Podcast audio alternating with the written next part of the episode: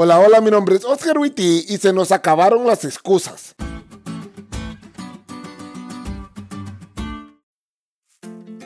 Feliz semana chicos. Entre las bendiciones que en este sábado pude disfrutar, tuve el privilegio de ver a una pareja tomar una decisión importantísima para sus vidas. Y esto me hizo sonreír. Y ahorita el sol ya se pone tras las montañas en este lado del mundo y sigo teniendo la misma sonrisa.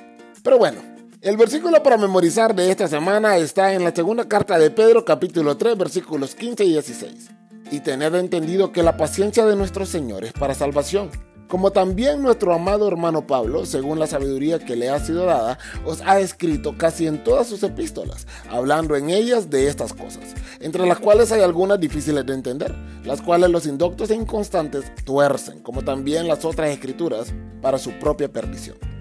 Pastor, la Biblia es bien difícil de entender.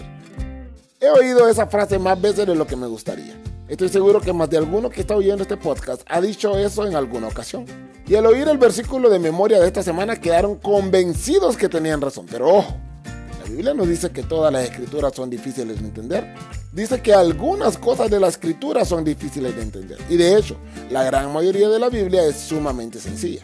Entonces vos me preguntarás, ¿el problema está en mí, pastor? Y yo te contestaré, sí, pequeñuelo, el problema está en vos. Oscar. ¿Y ahora qué? Oscar.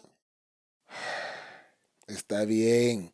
Bueno, el problema no está en vos. De hecho, hay varias razones por las que podemos no entender algunas cosas de la escritura. Y esta semana no solo aprenderemos las posibles razones de ello, sino también de qué manera podemos resolverlas. Así que busca lápiz y papel, porque esto se va a poner bueno.